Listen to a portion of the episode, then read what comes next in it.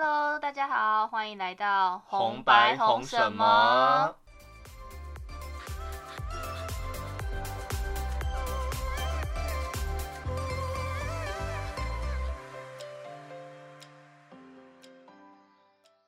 嗨，我是无糖绿。嗨，我是干赏。今天呢，要跟大家分享一个稍微有点严肃的主题，可是因为我觉得这个还蛮重要的，所以希望可以呃来跟大家分享。我们的主题呢，就是种族歧视在欧洲。对，大家相信大家都知道，那在美国五月二十五号的时候呢，发生了这个警察执法，然后造成弗洛伊德死亡的事情。我们先回顾一下现这个这个事情发生的经过。其实首先就是在五月二十五号的时候呢，这个 George Floyd，嗯，这个他是一个黑人，那他在便衣商店呢涉嫌了使用假钞结账，然后之后警察到来之后呢。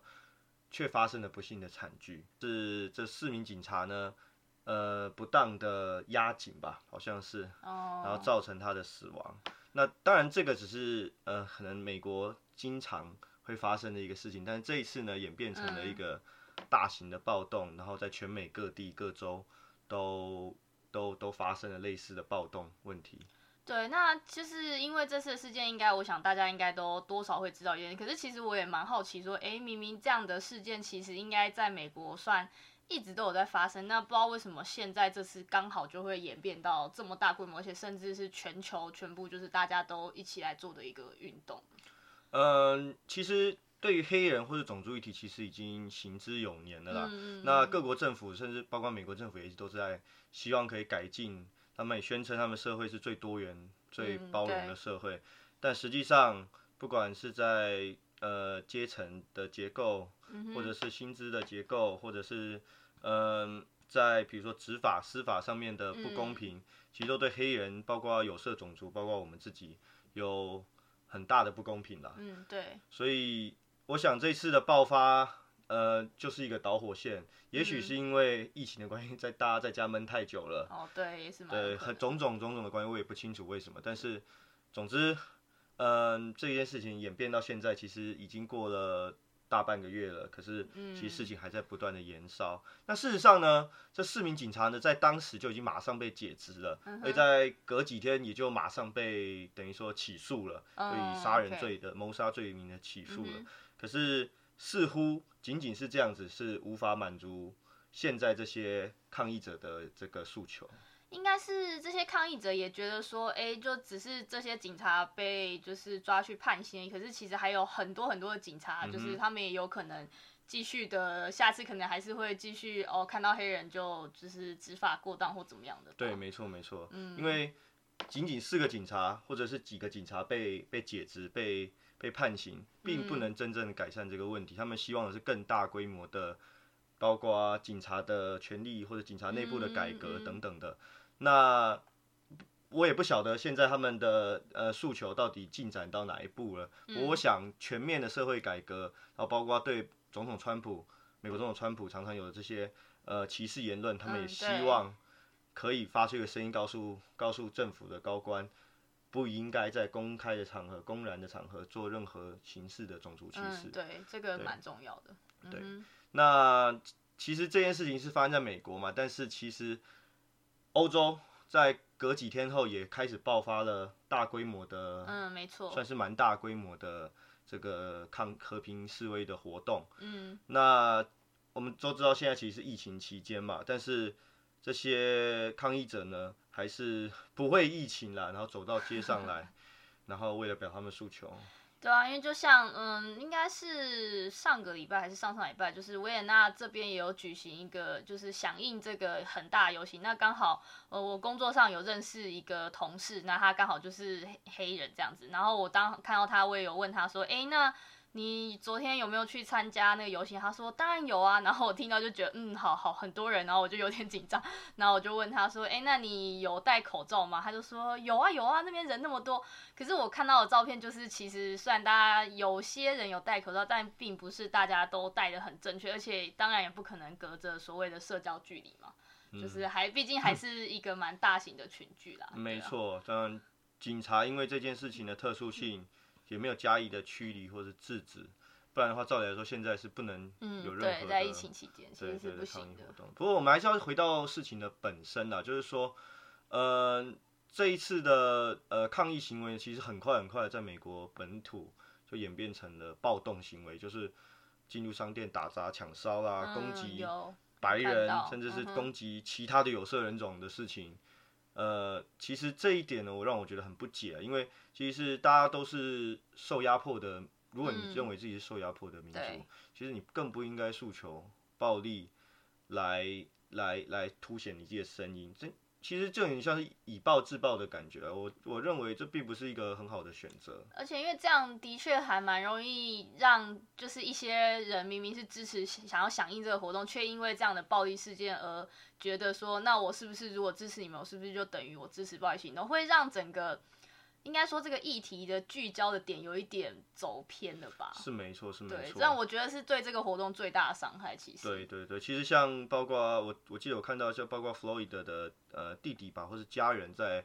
呃他的追思会还是告别会的时候，他也有提到说，希望可以不要用这样的手段来替他弟弟伸张正义，呃哥哥或弟弟伸张正义这样子。没错。所以希望大。大家或者希望在美国的人都能够平安安全的，然后抗议要合理啊，就是这样子的诉求要合理，不要超过原本的范围嘛。那那其实还有一个问题就是美国警察的执法过当，其实一直都有发生。我们在台湾都会听到哇什么什么下车，然后就叫你要双手放在方向盘上，然后背对着出来，然后背对着走向警察，跪在地上，双手放在头上，然后警察会。抽你全身什么之类的，我们看电影也看过，然后，然后我们自己也也都略有所嘛。那我认为，嗯，其实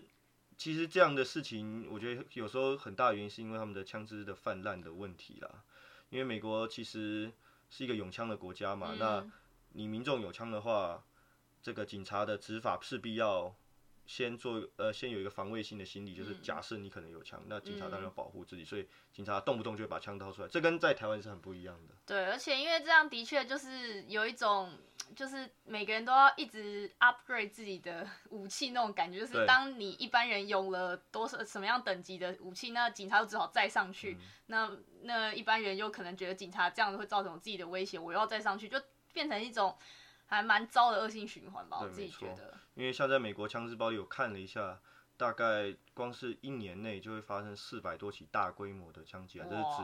四个人以上涉及的枪击案。然后每年死于枪支暴力的人大概有四万人，当然有一大半是属于呃自强的部分，但是但是确实这凸显了美国警方在执法跟民众拥枪然后枪支泛滥的问题上，嗯，对，很严重的问题。因为在欧洲或者是说在台湾。呃，就比较了，比较不会出现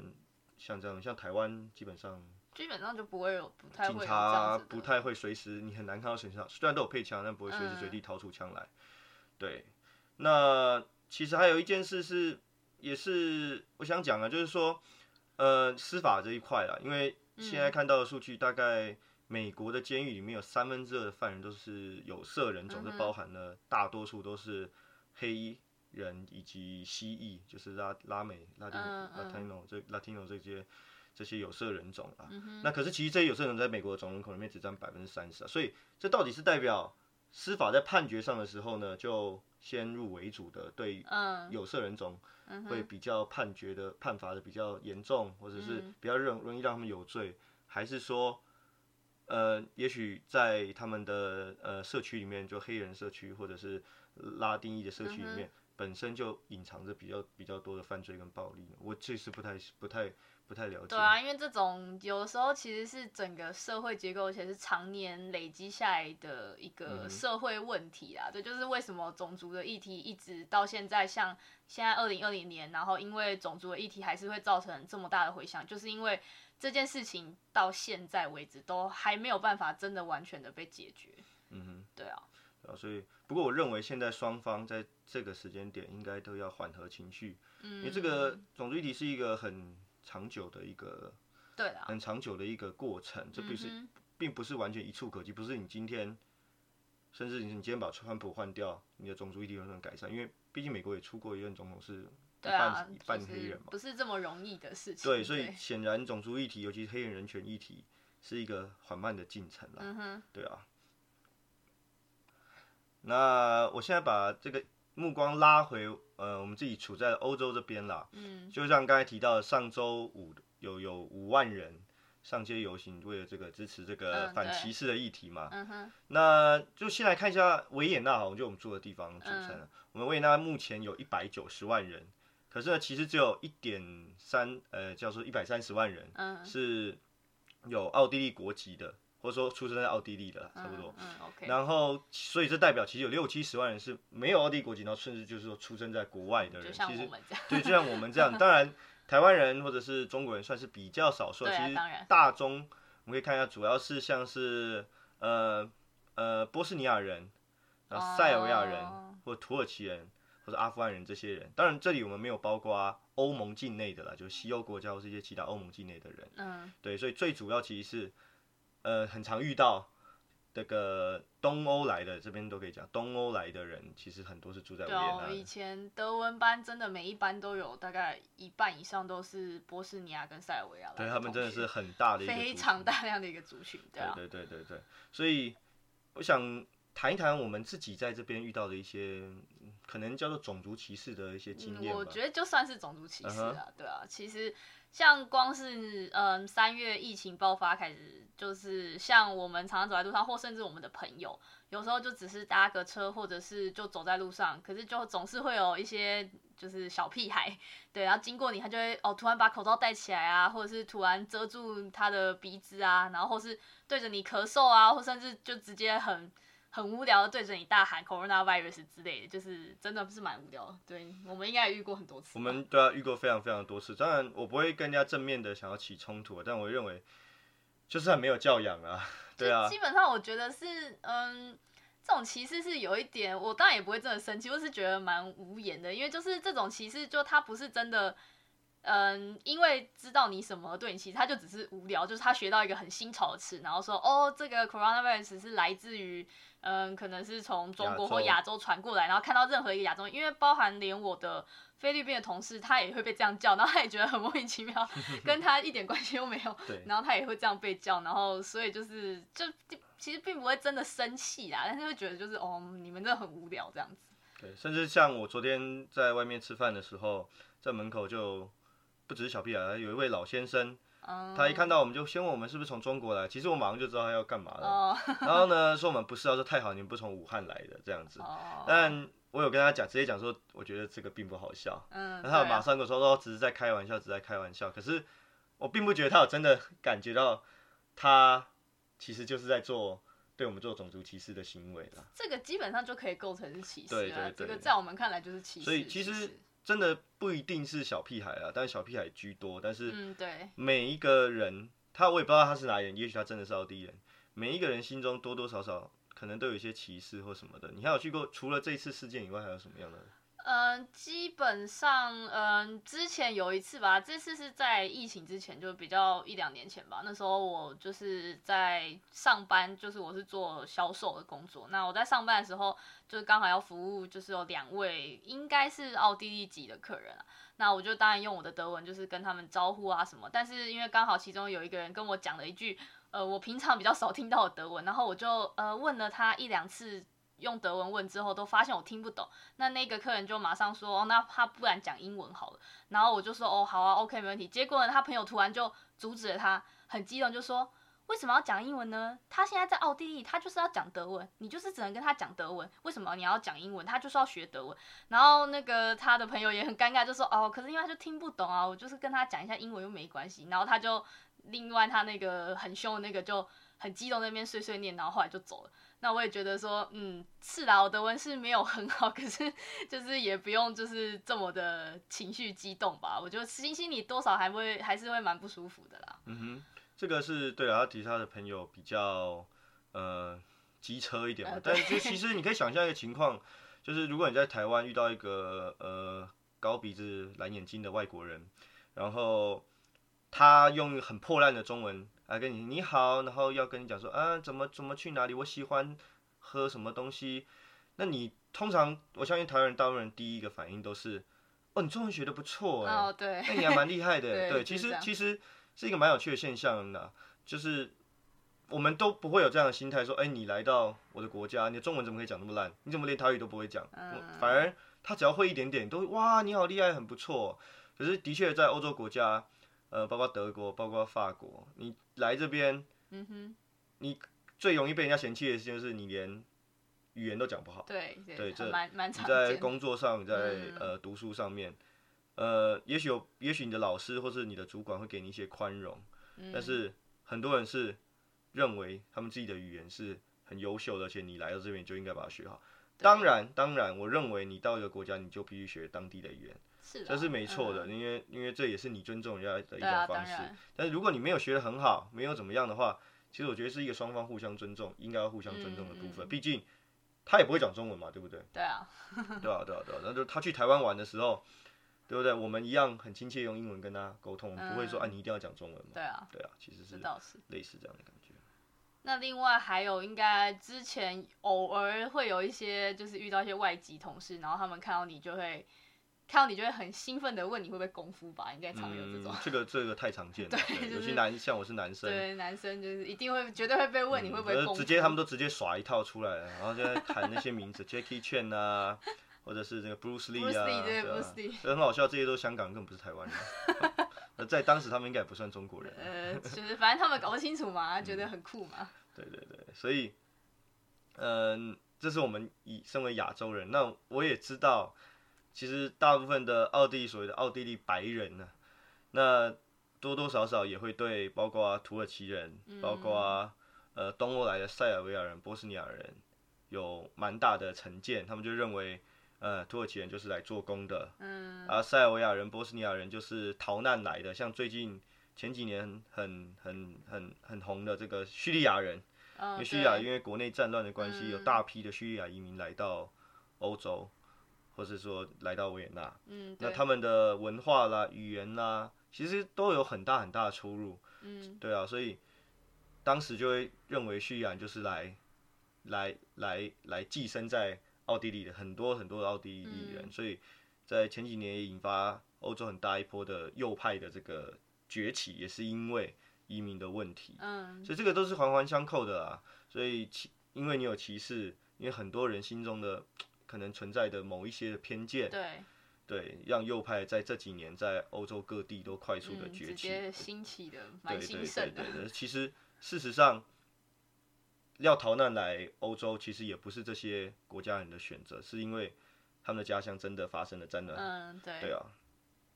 所以讲那么久歧视啊、偏见啊、种族啊这些的，我们还是要回归根本一下，就是到底什么叫做歧视？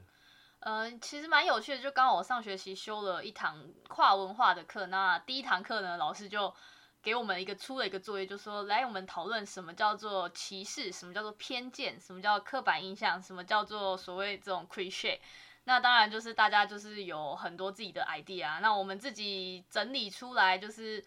最低阶的大概算是 cliche 吧，就是 cliche 中文其实没有一个我自己觉得很好的翻译，因为我怎么查它都叫做陈腔滥调、老梗这样。但是其实 cliche 我自己觉得是比较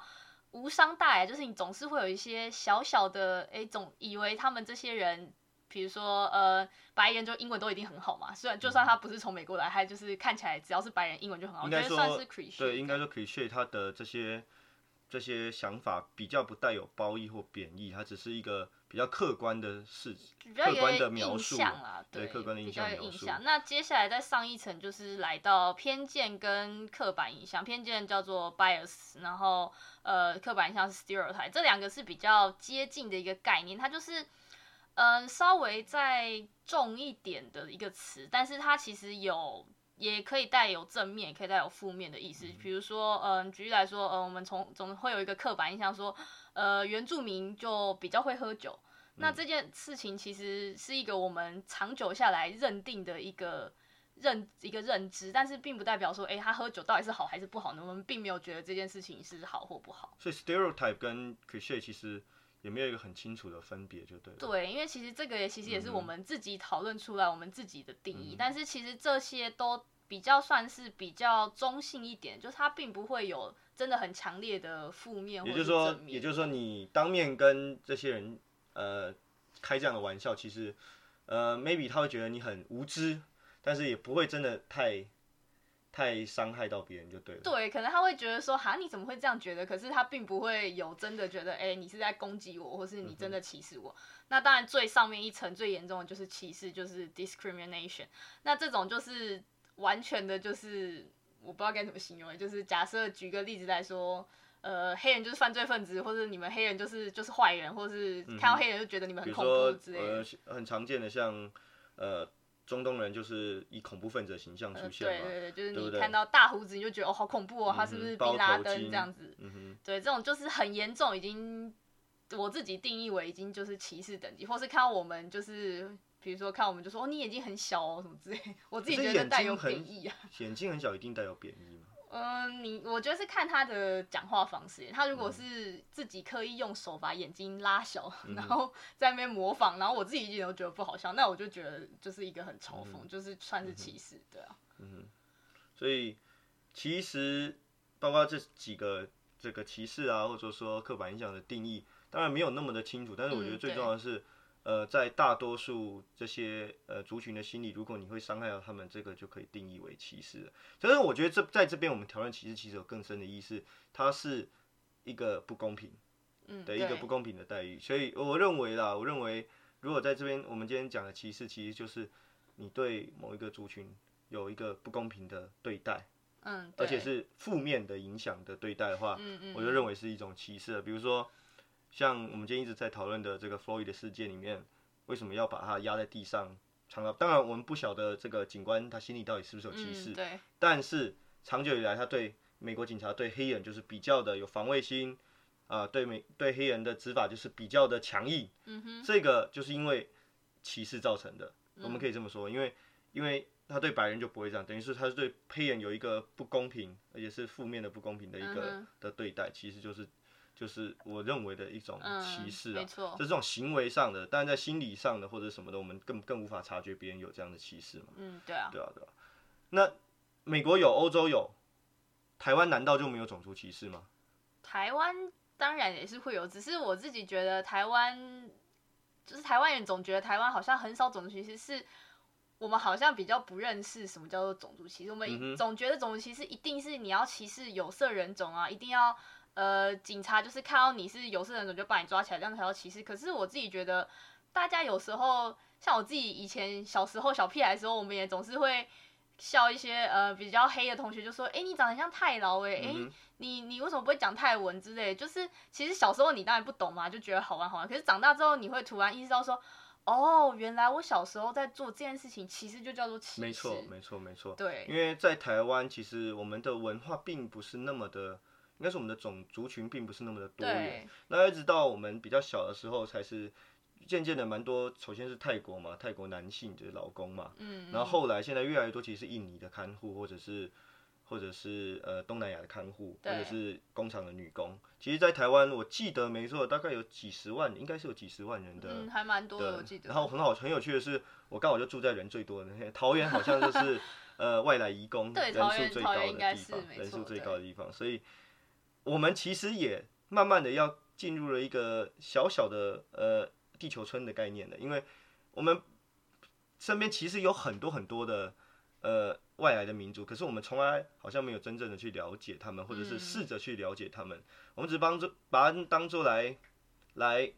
来工作个几年一个过客，但事实上除了义工以外，我们。其实有很多的呃外籍新娘，这个外籍配偶，对很多外籍配偶都来，对啊，对外籍新娘好像有点歧视的意思，所以现在都要用外籍，很难了，对啊，对，语言上确实呃很很要说的很精准，有点困难的，对啊，那当然外籍配偶最大宗还是中国大陆的嘛，嗯，那其实我们还是很多越南的外籍配偶，嗯，那他们的小孩其实很多都已经长大了，甚至都读小学了，但是我们却还没有一个。比较全面的呃政策或怎么样的去看待这个问题，我觉得，嗯，我自己觉得是，嗯，最近应该是有越来越多，比如说像我们，嗯，之后开始有强调说你要学自己的母语的部分，那的确越来越多的学校有这种，呃，就是学你自己呃妈妈的母语的这个课程，比如说真的他们就会有开像越南语课啊，或是印尼语课，的确有这件事情。但是至于它的执行的普及程度，我自己就不清楚，因为毕竟我离就是小学啊、中学这种义义务教育已经非常远。但是我知道的的确是有在做、有在进步的。然后。呃，我觉得现在大家在台湾啦，就是虽然歧视，我自己觉得还是多少会有一点，就是你总是会有一些刻板印象。可是我觉得台湾大家也是一直在学习，比如说大家会越来越诶去发现说这些，呃，比如说我们越来越看到越来越多的，嗯。呃，越南小吃店啊，我们看到越来越多的这印尼这种炒面商店啊，所以我们以前总会觉得说啊，那个就是我不敢进去，就是好像都是只有当地人才会进去。现在我会进去，然后就看到不是当地人，就是只有就是呃那个国家的人他们才会进去。可是其实现在，因为我毕竟我就住桃园嘛，就桃园真的很多的商店，那我偶尔也会。走进去逛一下，发现哎，其实还蛮多特别的东西，比如说印尼的泡面很好吃啊，然后有很多种不同的口味。就我觉得大家是在慢慢的接受跟进步这件事情。就像我们前面说，这是一个很缓慢的过程，缓慢的融合的过程。嗯，我觉得在刚开始其实就要给，就是大家就是要一个比较正面的心态去去面对这些外来的文化了。当然，我觉得台湾很好，是台湾对外来文化接受都很高。比如在你刚才说吃的上面。台湾是非常在饮食上面非常非常多元的，对，我们也很能很能接受，呃，欧洲的食物、日本的食物、韩国的食物，像最近韩国食物还蛮疯的嘛，嗯，然后，东南亚泰国泰菜泰国菜最近非常的非常有名，对，所以食物我觉得是最最快最最最最基础的一一块，最简单的一块，其实更重要的是我们是不是真的理解他们的文化，比如说，呃，像像印尼移工这些很多嘛，那他们会有开斋节，他们是回教徒，嗯，我们是否真的了解？回教这个文化，我们是不是了解印尼这个国家？嗯，对不对？我们是否真的了解他们来的地方，他们的呃很多的生活的习惯？嗯，这样子，如果我们能够更了解他们的这样的东西，我们才能够更好的去呃接纳他们吧。虽然说这样讲很很很高高在上的感觉，嗯，对啊，但是才能真的两方可能真的变成朋友了。就像之前有人就会觉得在北车的地上，或者是说在公园吧。那很多外籍劳工因为就周末没有地方去，他们都席地而坐，坐在北侧里面。那很多人觉得哇，这很乱呐，有碍观瞻呐什么的。那事实上，你要理解他们为什么会选择坐在那个地方吗？可能是他们的习惯，我不了解啦。也许他们习惯，他们国内就是这样，就广广场就全部坐在那边，呃，开心的聊天什么的。那是不是我们应该有相应的配套，比如有一些椅子让他们坐啊，或是隔开一些区域，请他让他们。就是有有一个区域是有椅设有椅子，那另其他在地板上我们就不要说，我们都应该上去，而不是一味的说啊这些外国人就是来就是很乱啊、很吵啊什么这样子的，这个其实就是最常见的一种歧视，对对吧？因为我其实以前坐公车的时候也常常有很多外劳都一起坐车啊，我发现有些人的确会对外劳，包括我自己啊，我也必须承认有一点点我会觉得哎有点紧张，嗯，所以光是有点紧张，他们能对你怎么样？他们就是。来买个鸡排回家，他能对你怎么样？他要回家吃鸡排，又不会杀了你。可是，其实你就是心里多多少少很多人都有一点紧张，他都会都会哎，可能不想坐那么近，啊，觉得他胃胀哦，香水味很重。对啊，对啊，对啊，对啊，对啊，就像这样子。所以，嗯，反正这个这个互相了解的过程是是需要时间的啦。嗯，对，对对对。但是，呃，像是还有像是之前那个谭德赛的事情。在台湾也是闹得沸沸扬扬，这点其实也蛮有趣的。我们从来应该台湾人对于就是 N 开头这个字，或者是对黑人的歧视，其实 我不认为会对，我不认为会很很，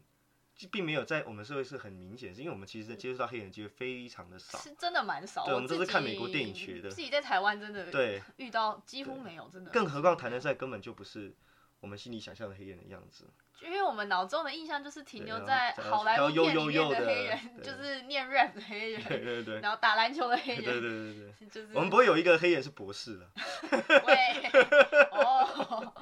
对啊，所以像是他指责台湾对黑人的种族歧视，其实，在台湾是引起蛮大的回响，因为第一是台湾大部分都不认为自己有可能会去，呃呃，去去去去用这样的言语去歧视呃黑人嘛，那。另一方面是，当然这就比较政治因素一点，就是因为 WHO 一直对台湾不是很友善嘛。对啊，主要是 WHO。那事后，我认为在事后，其实其实事后在谭德赛骂台湾之后，就我们常看到很多网友或小米其实就暴怒了，就开始做黑人的梗图啦，开始更多在嘲笑黑人的。其实我觉得这样也是有点不应该的，因为我觉得没有必要变本加厉啦。本来就是对这种报复心态是不好的。因为你今天是想要骂谭德赛，觉得他做的不好嘛，并不是真的。你不是真的很 care 他是不是黑人，其实老实说，就他今天是个白人，我一样都会照骂。那我觉得就没有必要在他的黑人身份上面去强调跟嘲讽，因为毕竟我们想要讲的就是他这个人，也跟他自己他这个他这个色一点关系都没有。对对对，所以还是希望就事论事。当然，你私下要开什么玩笑，其实当生活的娱乐调剂是没有关系的。也像这一次的事件比较有趣的是，它有有一点。放大等于说扩展到了不同的领域，而且不只是在司法或者警察权力这些事情，而是上升到一个阶级的对，甚至是对历史的一个重新的审视。像是我之前看到他们下架了呃美国很有名那个《乱世佳人》嘛，哦对，乱世佳人。对，然后还有还有像是他们开始要对这个像哥伦布啦一些，或者说利欧波德二世啊这些，或者说英国好像有一个奴隶贩子的雕像，奴隶贩的雕像。要被拆除，其实我认为这也是一种类似转型正义的做法，但是转型正义是不是要全盘的否定？我不认为，因为转即使是转型正义，他们的要求也没有要全盘的否定某一个人或某一个时代那个人所做的所有作为，只是说那个时代所做的作为到现在的确出现了不正义了，那我们要对这些他所做的作为有一定的批评，对，这个是这个是要的，可是是不是要全盘的否定？比如说，个人不发现美洲大陆，就因为他发现美洲大陆，他把欧洲白人带进了新世界，造成的美国黑人，呃呃，美国原住民死亡，然后把很多非洲人拉到美国去做奴隶，这件事是不是他的责任？也许有一点点，但是不应该全盘否定他在航海或是他在我们所谓的冒险的决心上面嘛。那像是欧洲各国其实都有殖民其他国家，非尤其非洲国家、亚洲很多国家的历史，嗯，这一点的历史其实。在在历史学上，或是已经有很多给他定论，不需要这个时候把它拉出来，把过去的这些黑人议题拉到现在去做去做一个比较吧。我觉得，因为我是觉得，嗯，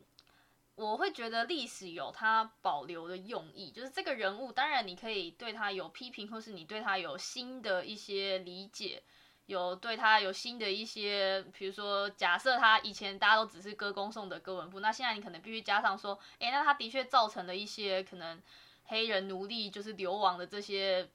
悲悲剧。可是我觉得不应该去完全磨灭掉，就是以前曾经发生过的事情，因为我觉得历史最大的重点是你历史留着是为了学习，就是你看得到对以前他们这样子对待黑人，那我们现在不能这样做。那我觉得当你有学习到说哦，以前这样做是错的，我们不应该这样子。那新的新，我们现在新的社会，我们要来改进这件事情。我觉得这才是对，而不是说哦，那以前就都没有黑人，就是都没有黑人奴隶的，那我们现在就重新开始。我觉得这是错误的，因为导致说那那为什么我们现在要就是来做这个反种族歧视这件事情呢？你没有一个原因，那为什么我现在要做这个结果？可是你就必须保留历史，你才会有这个原因。所以我觉得历史是必须得保留。那当然历史的。定论啊，批判是可以由后人所去增加或减少，但但是增加比较好，对，减少我觉得就是有点删除历史的 的这种 危险，对，但是我就是会觉得，尤其像是乱世佳人这件事情，我自己个人，呃，我是读就电影相关的，那我会觉得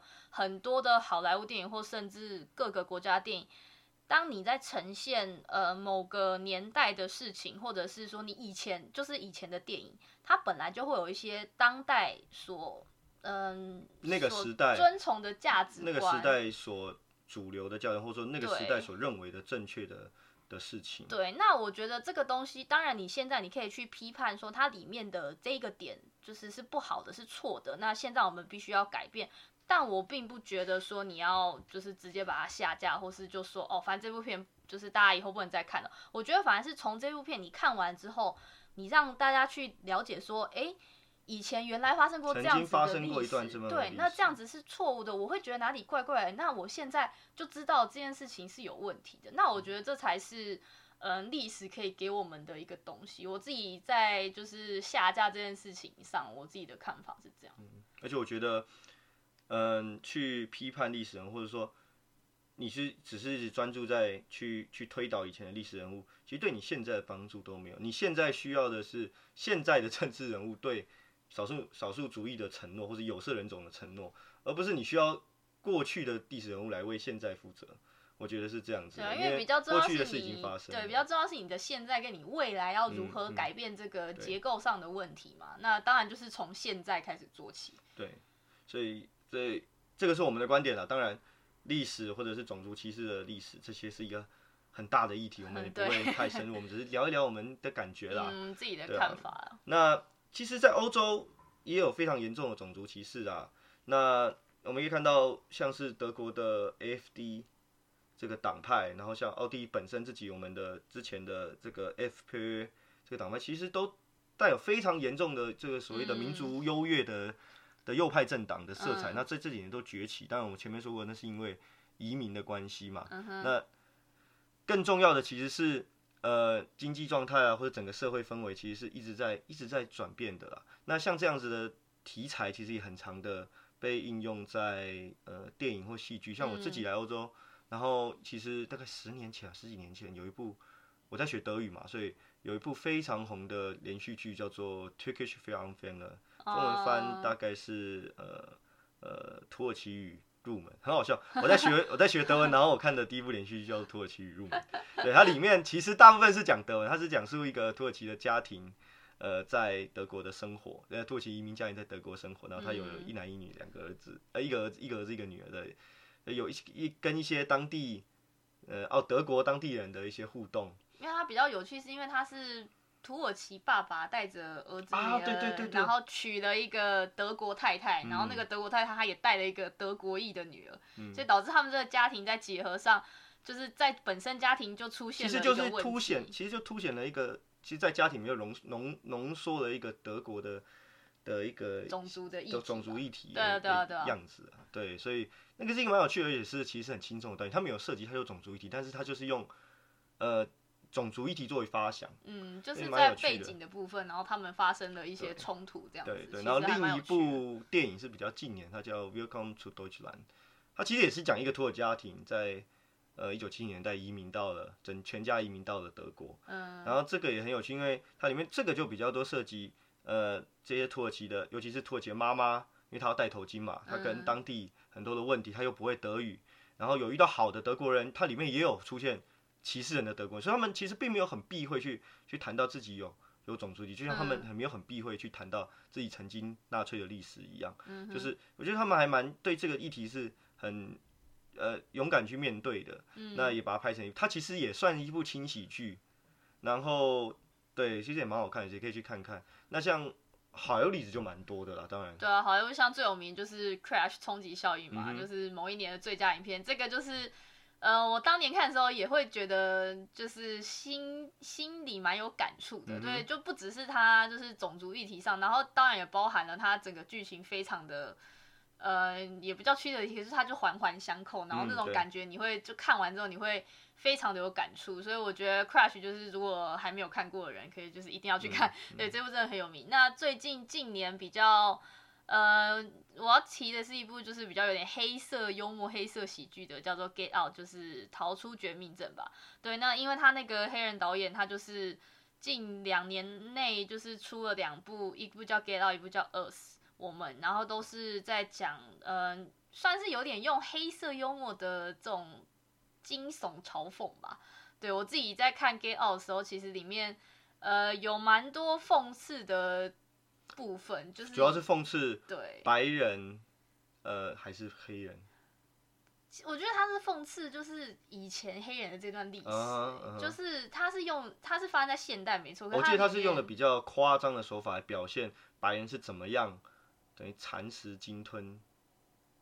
就是等于说，呃，这个黑人在它里面就是白人，虽然嘴上说哦，现在崇尚他想要成为黑人，嗯，因为黑人嗯体力比较好嘛，然后肌肉比较明显，然后嗯嗯对他们来说好像比较长命之类，所以他们这种老白人就会说哦，那我要把我的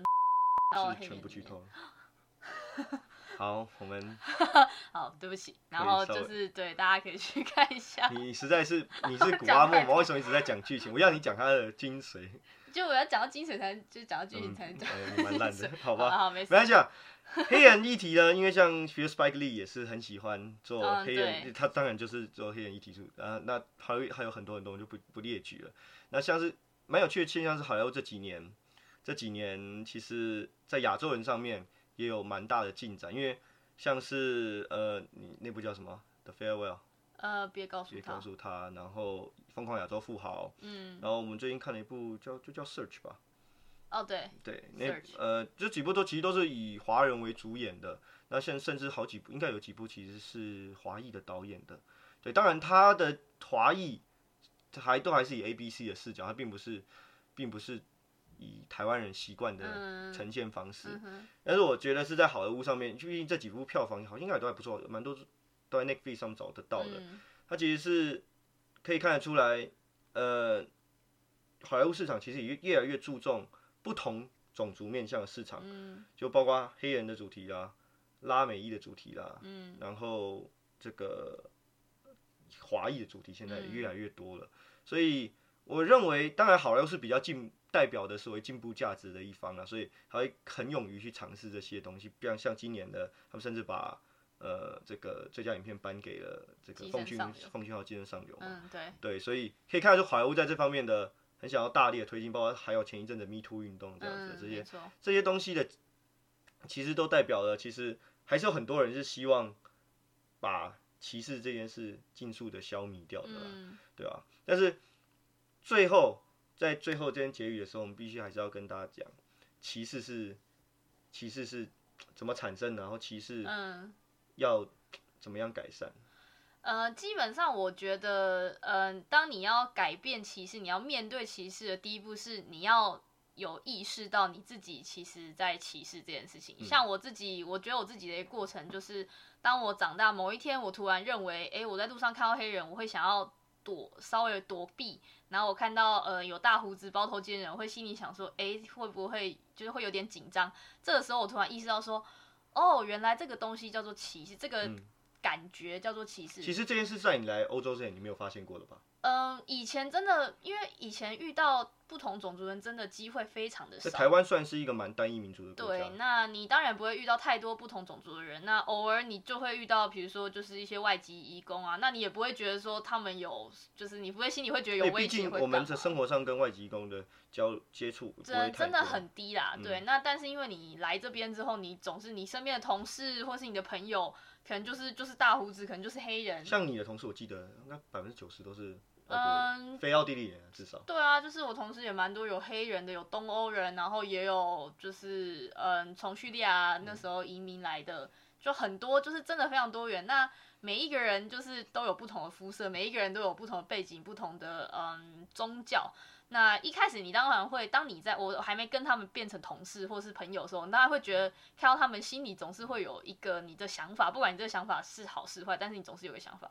可是你当你嗯认识了他们之后，你会突然觉得说，哦，他们也就是一般人嘛，就是跟你一样。其实 就算他是大胡子，他做的事情跟你一模一样，他就是也是喜欢拿手机拍照，然后给你看说他去哪里玩，就是一模一样，就是他就是你呀，你就是他，就是就算你是。黄皮肤的人，那我觉得，当你第一点，你有意识到说，哎，你有一个歧视这种情绪，就我觉得不用害怕说，哦，不行，我没有歧视，就是你都不能讲。对，不，我觉得这是最忌讳。我觉得人不可能在心里没有带有任何一点点的偏见，这是不可能的。对，绝对。最重要的是你先意识到，嗯，我可能这个想法或者我这样的行为就是在做歧视了。对，或者是我对他们有偏见。嗯嗯。对。然后再来就是。其实要消除最好方法，其实就是试着去了解他们，甚至就是